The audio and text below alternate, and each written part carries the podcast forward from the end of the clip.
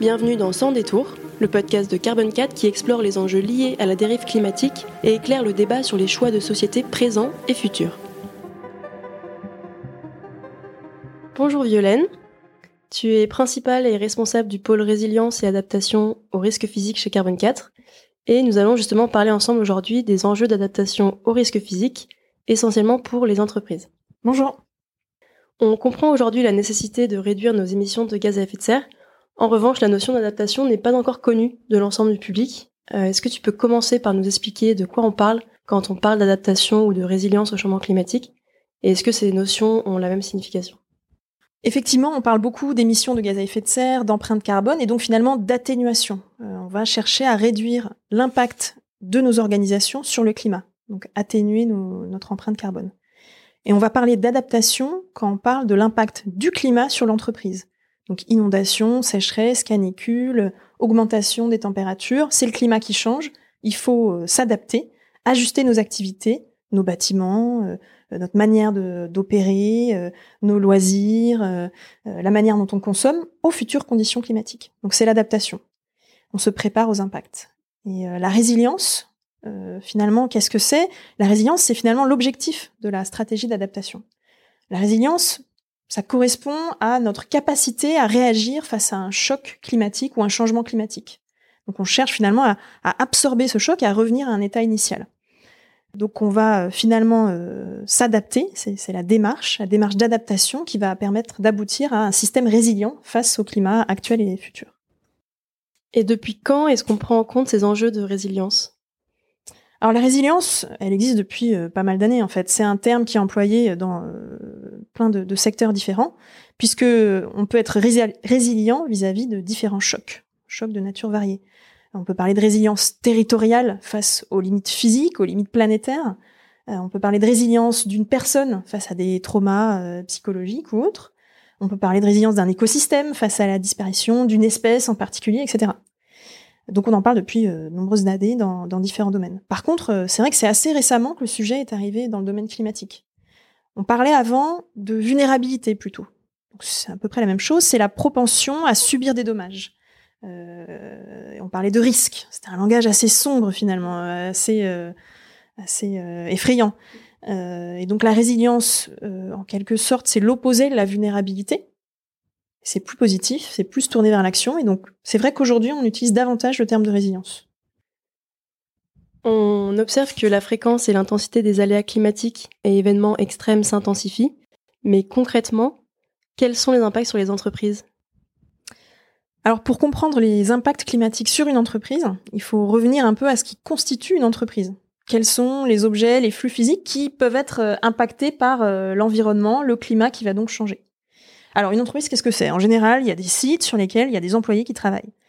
Dans ces sites, il y a des équipements. Euh, ces sites et ces équipements vont être alimentés potentiellement en eau, en électricité, en gaz, etc. ces sites peuvent être approvisionnés en marchandises. ils dépendent de fournisseurs. Et puis il y a d'autres flux logistiques qui peuvent intervenir, transport de, bah, produits vers les clients, l'évacuation des déchets, etc. C'est finalement la notion de chaîne de production, de chaîne de valeur euh, que je décris ici. Et donc maintenant, si on reprend le changement climatique, bah, les sites, qu'est-ce que c'est? Ce sont des bâtiments. Ils peuvent être directement affectés par des événements extrêmes. Les inondations, les tempêtes, les incendies peuvent complètement endommager, euh, mettre à mal euh, les, sites. On peut plus y venir, ou alors ils sont complètement détruits. Euh, le rendement des équipements peut être réduit par les vagues de chaleur. Il y a des équipements qui fonctionnent beaucoup moins bien quand il fait trop chaud. Par exemple, on a vu un peu de problèmes dans la production d'électricité cet été. Oui. Avec les canicules. Par exemple, le rendement est directement affecté par la température et en plus, il a besoin d'eau pour se refroidir. Et donc, si l'eau est effectivement trop chaude, ils peuvent moins utiliser l'eau et donc ça, ça va impacter le, le, rendement de, des centrales. Mais il y a aussi des équipements plus, on va dire, plus proches de nous. Euh, de notre quotidien, les équipements électroniques, euh, ils sont très sensibles aux chaleurs. Euh, donc quand sur des sites industriels on dépend d'équipements où il y a pas mal d'électronique embarquée, potentiellement on est on est quand même plus à risque que ça que ça ne fonctionne plus pendant un, certain temps. et donc justement, bah, tu parlais des, des réseaux d'eau, d'électricité, de gaz. Bah, ça peut être interrompu. On peut avoir des interruptions parce que il y a des sécheresses ou il y a des tempêtes, et donc on va avoir certaines centrales électriques qui ne peuvent plus fonctionner. Donc il y a un peu moins d'électricité sur le réseau et donc bah, il faut faire des choix, il faut potentiellement délester certains acteurs ou, d'autres. donc tout ça va venir affecter la production direct sur le site. Mais les fournisseurs peuvent aussi être impactés. Ils peuvent subir les mêmes dommages sur leur site de production. Donc finalement, euh, euh, bah, toute une chaîne de production euh, et d'effets dominos sur toute la chaîne de valeur qui peut avoir lieu. Et alors les flux logistiques, bah, c'est pareil, ça dépend des réseaux de transport, de routes, de rails qui peuvent être affectés par les inondations, les canicules, les tempêtes, etc. Et donc on peut retrouver à nouveau des aléas. D'accord. Donc face à ce constat, comment les entreprises, maintenant qu'elles savent ça et elles sont face euh, du coup à ces aléas, comment peuvent-elles s'adapter au changement climatique? Alors, euh, parmi tous les risques que je viens de citer, les impacts, en fait, il y en a qui concernent directement l'entreprise ou sur lequel elle a la main en fait. Ses bâtiments, ses employés, ses équipements, ses transports qu'elle internalise. Et là-dessus, elle peut trouver des solutions techniques pour réduire sa vulnérabilité. Donc par exemple des solutions techniques sur le bâtiment pour faire face aux inondations, euh, des, barrages particuliers, euh, des bâtards d'eau particuliers, euh, pour faire face aux canicules, mettre plus de pare-soleil, des ombrières. On peut arriver quand même à réduire un petit peu sa vulnérabilité, même sur un bâtiment existant. Et alors sur un bâtiment neuf, on peut faire encore mieux évidemment. On peut aussi redimensionner des équipements. Par exemple des appareils de refroidissement euh, si on s'apprête à racheter des équipements de refroidissement, bah, on va s'assurer qu'ils vont fonctionner dans les plages euh, de température qu'on va subir dans les dix prochaines années. Euh, voilà, donc ça c'est des solutions techniques. Il en existe. bon, parfois il y en a pas, mais il en existe quand même pas mal. Il faut réfléchir.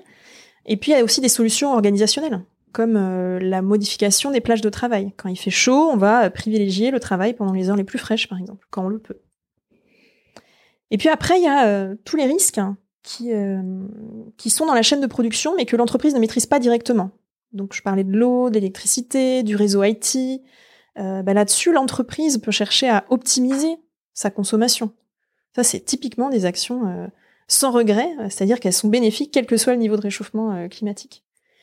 On peut aussi chercher à rechercher des alternatives, par exemple chercher d'autres sources d'électricité.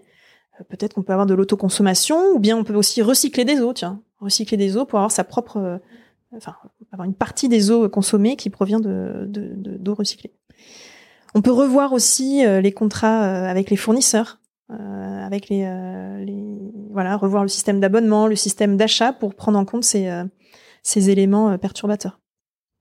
Et puis quand même, il peut arriver que certains risques restent quand même trop importants et l'entreprise ne trouve pas de solution efficace pour euh, il n'y a pas de solution efficace en tout cas qui lui semble envisageable parce que c'est trop cher ou ça va être trop compliqué à mettre en œuvre ou euh, x raisons. Et donc dans ces cas-là, on peut et c'est ce que font déjà les entreprises, transférer euh, le risque auprès de tiers, c'est-à-dire des assureurs. C'est-à-dire en fait on, on, on, va souscrire une assurance auprès d'assureurs et donc c'est l'assureur qui va euh, finalement euh, absorber le, le risque. Et in fine, ce sera le réassureur derrière le risque euh, économique. C'est ça, exactement. Parce que finalement, les infrastructures ou elles sont cassées quand même, ouais, exactement. En fait, ce risque résiduel, euh, il peut être euh, transféré auprès des assurances, mais c'est uniquement l'aspect financier qui est transféré. L'équipement qui sera cassé, il sera quand même cassé, il faudra le remplacer. Donc effectivement, il y a quand même une, perte d'opération et, et, donc potentiellement de contrat derrière. Et donc euh, de la même manière qu'on cherche à, réduire ses émissions avant de les compenser, euh, il me semble essentiel de chercher à renforcer sa résilience et à réduire ses risques avant de transférer les risques. Euh, et en particulier en France, où on a quand même un système mutualisé qui est vraiment très, super, hein, et on a la garantie de l'État avec le, système CatNat, donc le système des catastrophes naturelles. ce système, il bénéficie à tous, c'est-à-dire que quand on a une catastrophe naturelle qui est reconnue comme telle, on a euh, bah, l'ensemble des dommages qui est pris, pris en charge, entre guillemets, par les assurances et l'État in fine. Et donc finalement, on, a ce système qui bénéficie à tous et qui s'appuie sur la solidarité de tous. Euh, donc il faut d'abord réduire ces risques avant de, de, de s'appuyer sur ce système. Est-ce que tu vois une évolution dans la prise de conscience de ces enjeux? Euh, on comprend que la considération des enjeux d'adaptation grandit, mais reste encore trop secondaire, alors que finalement l'entreprise euh, en dépend, enfin l'avenir de l'entreprise en dépend. Est-ce que tu sais pourquoi? Alors, je ne suis pas, euh, je ne fais pas la psychanalyse tous les chefs d'entreprise, mais euh, je peux essayer de deviner, on va dire, euh, que nos, les, expériences qu'on a sur le terrain auprès d'entreprises, essayer de, partager ce que, j'en comprends. Donc oui, je vois une évolution de la prise de conscience, euh, mais elle, est encore trop lente selon moi. Euh, alors pourquoi, pourquoi elle est lente? Euh, Moi, je pense qu'on se réfugie encore à tort dans, ce qu'on appelle la tragédie des horizons. C'est-à-dire que l'entreprise euh, réfléchit plutôt euh, au pas de temps euh, trimestriel, on va dire, alors que là, on parle de projection sur 10 ans, 20 ans, 30 ans. Et donc, on est sur des horizons euh, de décision qui sont euh, bah, effectivement pas, pas compatibles. Mais en réalité, cette tragédie des horizons, elle est construite avec une vision purement économique. Parce que effectivement, si on essaie de monétariser les impacts qui ont lieu dans 10 ans euh, et qu'on compare ça euh, euh, à, ce que ça coûte aujourd'hui, ça paraît vraiment tout petit. Mais cette tragédie, donc, elle est, purement économique, alors que c'est d'abord un sujet physique. si on prend l'exemple de l'eau, L'eau, ça coûte pas cher, effectivement. Si je regarde l'impact d'une grosse sécheresse dans 10 ans, on va dire que ça coûte, coûte pas si cher que ça, mais elle est essentielle. S'il n'y a pas d'eau, il y a beaucoup d'industriels qui ne fonctionnent plus. Donc, cette tragédie des horizons, elle est, euh, je, je, pense qu'elle est vraiment, euh, c'est une fausse excuse euh, et qu'il faudrait plutôt raisonner sur la, la continuité d'activité physique, vraiment l'activité physique de l'entreprise et à quel point elle dépend du climat et à quel point elle peut être directement affectée. Et aujourd'hui, c'est vrai que quand même, je pense que ça, ça, évolue et ça va continuer d'évoluer parce que il y a pas mal d'éléments qui poussent les entreprises à évaluer ces risques. D'une part, euh, ces dernières années, on a vu plein d'exemples de rupture d'approvisionnement. Ça, explose de partout. Il y a eu pas mal de catastrophes naturelles euh, intenses, avec des, impacts sur nos sociétés très considérables, qui nous ont touchés, on va dire, euh, personnellement, les incendies, les inondations, les sécheresses, les vagues de chaleur. on a vu que certaines ressources n'étaient plus aussi abondantes, pour reprendre le terme, qu'avant. Enfin, elles n'ont jamais été aussi abondantes, mais euh, c'est de plus en plus criant. Donc là, euh, je pense qu'on commence à percevoir de manière assez euh, matérielle ces impacts.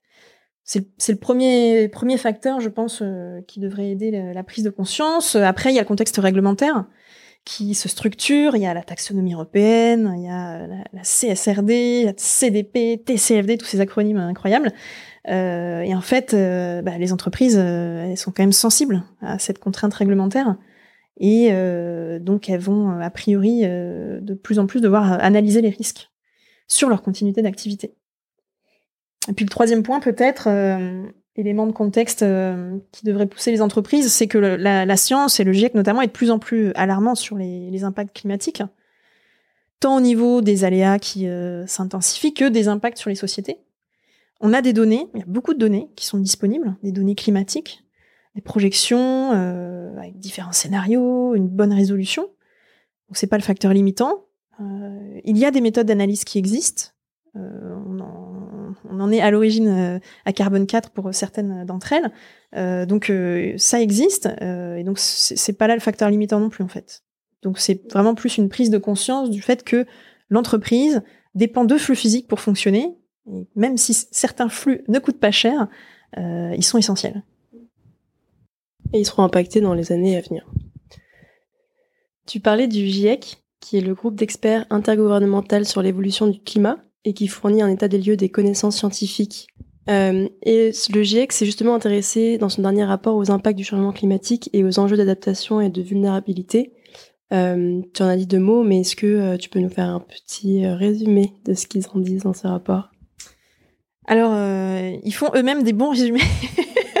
non, alors, effectivement, le GIEC, qui produit tous les 5 ans à peu près, parfois c'est 7 ans, parce que ça prend un peu de temps, plus de temps que prévu, euh, un état des lieux des connaissances, et c'est sous forme de rapports de milliers de pages, hein, faut être honnête. Et ils font des synthèses, une centaine de pages, euh, mais il y a pas mal de, synthèses, on va dire, plus grand public qui existent sur Internet. Mais bon, moi, ce que je peux dire sur le, ce nouveau rapport, c'est que, comme tous les cinq ans, justement, il nous rappelle que les impacts euh, sont de plusieurs natures, euh, qui touchent les ressources naturelles, les infrastructures, les humains. Ils nous disent que tous les pays ne seront pas touchés de la même manière, donc tout ça est très bien décrit sous forme de, de cartes, de tableaux dans, dans, dans les guides. Euh, tout, tout, chaque fois. Hein. Euh, là, cette fois-ci, je trouve que ce qui ressort euh, davantage, c'est que euh, c'est le potentiel destructeur euh, de la combinaison des aléas et des impacts entre eux. C'est-à-dire que une canicule dans un pays donné peut être gérée potentiellement, mais si on a plein de vagues de canicules qui touchent toute l'Europe au même moment qu'une sécheresse et des inondations, etc., là, ça commence à faire beaucoup trop de problèmes à gérer euh, en même temps par, euh, par un nombre de personnes limité. Ça devient complexe. Et euh, dans le rapport du GIEC, ils nous disent que ce type de scénario pourrait arriver, pourrait arriver en fait. Voilà. Alors sans tomber dans l'effondrement, le, hein, mais ce sont des choses qui vont être complexes à gérer. ce que met en avant aussi le rapport, un peu plus cette année, c'est euh, l'inégalité des pays en termes de capacité d'action et d'adaptation. Et que plus on attend et plus on, on, réduit en fait notre capacité à nous protéger au bon niveau. Parce qu'on perd finalement certaines euh, capacités d'action. En France, quels sont ou seront les territoires les plus touchés? Alors, euh, la France est un, pays de contraste. il y a des montagnes, il y a du littoral, il y a des plaines, il y a des centres urbains très denses. Euh, et tout ça qui baigne dans des climats très variés. On a du continental, de l'océanique, du méditerranéen, du montagnard. Euh, et en fait, chaque territoire aura sa palette d'impact, hein, si on veut. Un peu sa petite besace d'impact auquel il devra faire face. Donc par exemple, le littoral méditerranéen, il va s'assécher. Il y aura des incendies qui vont s'intensifier. Le littoral atlantique, il va devoir faire face à des éléments de submersion qui seront plus fréquents, plus intenses aussi probablement. Euh, les grandes villes devront faire face aux canicules, aux inondations. Le Grand Est va se réchauffer, les inondations vont s'y intensifier, etc. Bon, etc. Hein. Tout cela est un peu euh, effrayant hein, quand on le liste comme ça, mais euh, mais il faut aussi comment prendre le sujet. Hein, nos sociétés humaines sont sont capables de réagir, elles peuvent encore réagir. Et surtout, elles doivent se coordonner pour se préparer à faire face. Il faut euh, se partager les bonnes pratiques euh, entre territoires. Par exemple, aller voir les villes qui vivent dans des climats plus chauds, voir comment euh, elles fonctionnent, comment elles se sont construites, comment elles se sont aménagées. N'ayons pas peur de, remettre en question des aménagements qui ne fonctionnent pas aujourd'hui. Par exemple, c'est malheureux à dire, mais les, les, les, toits de zinc parisiens, très comment classiques, en fait, ils, ils sont pas tellement pertinents euh, face aux vagues de chaleur, ils sont pas très efficaces. Euh, donc, quid des toits en zinc parisien, quid des maisons installées en zone inondable? Il y a, y, a, plein de, de, choses qu'on peut remettre en question et qu'il faut remettre en question en fait. Alors ça, c'est pas si facile, mais euh, là, je crois que si on veut vraiment euh, euh, se préparer à ces impacts et les anticiper, il faut, il faut se reposer des questions. Ouais. Et pour se préparer justement à ces impacts, il faut en prendre conscience et probablement se former aussi au sujet. Euh, quelle est selon toi l'importance de la formation en ce qui concerne l'adaptation Est-ce que les personnes au poste stratégique, si on parle d'entreprise, sont formées sur la question? Alors oui, il faut se former. Pourquoi il faut se former? Parce que c'est un sujet qui est pas si évident. Il faut par exemple comprendre la différence entre météo et climat. C'est pas parce que euh, on a vu des vagues de froid que le climat se réchauffe pas. Bon, ça commence à être connu. Mais il y a pas mal de sujets comme ça un petit peu à, à dégrossir. Voilà, la tragédie des horizons, comprendre que le sujet euh, des impacts climatiques, euh, c'est un problème systémique. C'est-à-dire qu'une organisation, elle n'agit pas toute seule, elle interagit avec euh, les ressources du territoire, avec des partenaires. Il euh, faut prendre conscience que la, continuité d'activité est en jeu. Donc les risques physiques se matérialisent en risques financiers in fine. Euh, et donc il faut effectivement former euh, les différentes strates de l'entreprise. Ceux qui vont coordonner les analyses de risque en interne, le sujet de la résilience, mais aussi les postes stratégiques décisionnaires, pour expliquer pourquoi euh, cette fameuse tragédie des horizons, elle est, c'est pas une excuse suffisante. Et pour identifier les actions d'adaptation, il faut évidemment identifier les risques physiques, réaliser son diagnostic avant de, chercher les, solutions. Et pour mener cette analyse, bah, il faut il faut effectivement euh, combiner des projections climatiques avec des cadres d'analyse. C'est pas si évident que ça. Et donc, de la même manière que pour un bilan carbone, la notion de, scope 1, 2, 3, elle n'est pas si évidente, on ne peut pas forcément la deviner quand on débarque sur le sujet. Euh, bah là aussi, il y a euh, des éléments qu'il faut apprendre, qu'il faut connaître. Euh, les scénarios, la notion d'incertitude, l'ensemble multimodèle, les scopes, sensibilité versus capacité d'adaptation, les fonctions dommages, etc. Il y a, pas mal de, notions comme ça euh, qu'il faut comprendre et puis ensuite appliquer. Et donc, il faut aussi euh, avoir des, formations qui sont euh, quand même suffisamment appliquées pour pouvoir se saisir concrètement du sujet après. On parle aussi de maladaptation, que le GIEC définit comme une adaptation qui échoue à réduire la vulnérabilité, mais au contraire l'accroît. Est-ce que tu peux nous expliquer cette notion et peut-être comment l'éviter? Alors oui, la maladaptation, comme tu dis, c'est une action qu'on mettrait en place aujourd'hui qui s'avérerait néfaste demain. Donc il a un impact euh, négatif pour l'objet qu'on cherchait à adapter ou pour euh, bah, le territoire ou d'autres acteurs autour. Donc par exemple, si je construis une digue pour protéger ma plage de l'érosion, et je constate cinq ans plus tard que bah, cette digue, elle a modifié les courants marins et finalement elle accentue l'érosion de la plage voisine. Donc ça, c'est une maladaptation. Autre exemple, plus personnel, on va dire, enfin je veux dire qui peut s'appliquer à plein de gens, euh, imaginons que j'ai une maison dans le sud sur un terrain argileux. Alors, qu'est-ce qui se passe sur les terrains argileux? On va parler de retrait-gonflement des argiles. Euh, quand le sol est argileux, ça, fonctionne comme une éponge, en gros. Euh, s'il y a trop d'eau, ça gonfle. S'il n'y a pas assez d'eau, ça se rétracte. Et le sol bouge. Et ce qui est au-dessus bah, est déstabilisé. Et donc la maison peut se fissurer, voire pire, euh, bah, s'effondrer. Donc j'ai une maison dans le sud, sur un terrain argileux. Euh, bah, je vais planter des arbres près de ma maison pour faire de l'ombre ben en fait, sans le savoir, je fais de la maladaptation parce que je vais accentuer le phénomène de retrait-gonflement des argiles. Parce que l'arbre, près de la maison, va pomper l'eau, il a besoin d'eau, l'arbre, et donc il va accélérer euh, la rétractation des argiles, et donc la déformation du sol.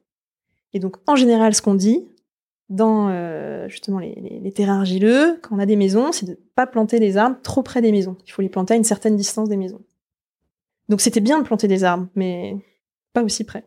Mais il faut pas que cette notion nous paralyse, parce qu'il y a plein d'éléments qu'on connaît euh, et sur lesquels on peut agir. Il va faire très chaud, on le sait. Euh, il va y avoir des périodes d'étiage plus sévères, c'est-à-dire les rivières vont être plus à sec plus souvent et de manière plus intense.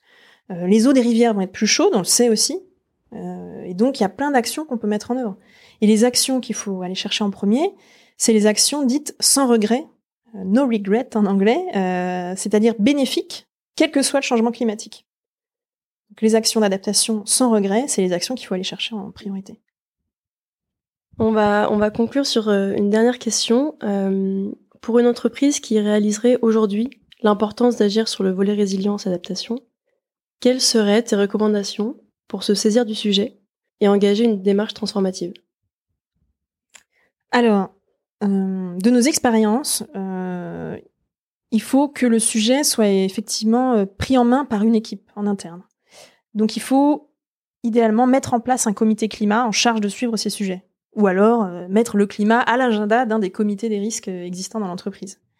Il faut que ce comité réunisse les différents métiers de l'entreprise, différentes business units, enfin différents départements, pour être sûr qu'on ait une vision euh, bah, justement bien systémique du, sujet. Il faut former les équipes, s'assurer qu'ils ont bien compris qu'on va raisonner à 10 ans, mais que ça va nous permettre aussi d'identifier les actions qui sont sans regret, c'est-à-dire qu'on peut mettre en place aujourd'hui et qui seront bénéfiques aujourd'hui. Euh, il faut, ça je trouve ça intéressant, faire remonter les impacts déjà ressentis par les équipes, les impacts opérationnels. Donc essayer de vraiment euh, interroger euh, et euh, faire remonter euh, les exemples d'impact ressentis par les sites industriels, par exemple, ou par les acheteurs. Ouais, essayer de, de, de comprendre s'il y a déjà des choses qui sont perçues et s'il y a déjà des actions qui ont été mises en place, évidemment. Ensuite, euh, à un moment donné, il va falloir quand même mener une analyse de risque, un diagnostic. Euh, et là, bah, on peut commencer par les filières, les, les, les, les, BU les plus stratégiques, par exemple. Ensuite, on peut intégrer ce sujet dans les procédures transverses, euh, dans euh, les, les, les, fonctions RH, qui peuvent justement euh, intégrer ce sujet dans les formations, euh, dans les fonctions d'achat, intégrer le climat dans les critères de, de priorisation des fournisseurs, par exemple, si on a le choix, dans les investissements, regarder le climat euh, et regarder si le climat va évoluer de manière euh, non défavorable sur les sites dans lesquels on, souhaite investir. Et donc, il faut communiquer en interne sur le sujet. Et c'est là que le terme de résilience est intéressant parce que c'est un terme positif qui est tourné vers l'action. Et euh, au-delà de la communication en interne, on peut également à un moment donné mobiliser ces parties prenantes, que ce soit les fournisseurs, les partenaires ou autres, autour de ces sujets, pour les accompagner vers un système résilient. Eh bien, merci Violaine pour cet éclairage. Je pense qu'on y voit plus clair et euh, à bientôt. Merci, au revoir. Merci de votre écoute. N'hésitez pas à partager nos épisodes et rendez-vous sur le site de Carbon 4 pour approfondir ces sujets. À bientôt!